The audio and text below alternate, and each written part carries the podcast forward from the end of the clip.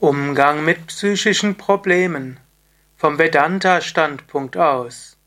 Shankara schreibt, Vers 511 Vivekachudamani Trägheit, Genuss, Gerissenheit, Schlauheit, Trunkenheit, Dumpfheit, Bindung und Befreiung. Diese vergänglichen Zustände des Geistes sind in Wahrheit niemals im Selbst. Das Selbst ist das göttliche Brahman, das Absolute, das Nicht-Duale. Ja, mache dir bewusst, du bist das unsterbliche Selbst. Mache dir nicht so viel Sorgen um deine Psyche.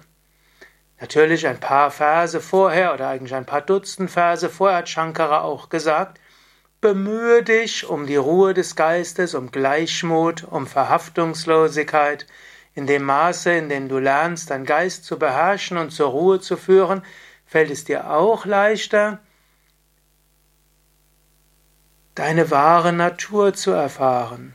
Aber in sich selbst ist es gar nicht so erheblich, was deine Psyche macht.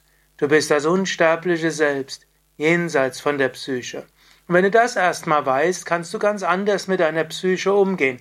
Du musst nämlich nicht dich verändern, Du musst an deiner Psyche arbeiten. Und das ist etwas anderes.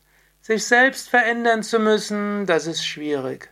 Aber an seiner Psyche zu arbeiten, an etwas zu arbeiten, das ist leichter. Daher lerne, du bist nicht die Psyche. Du kannst an ihr arbeiten, aber du bist das unsterbliche Selbst, schon jetzt vollkommen.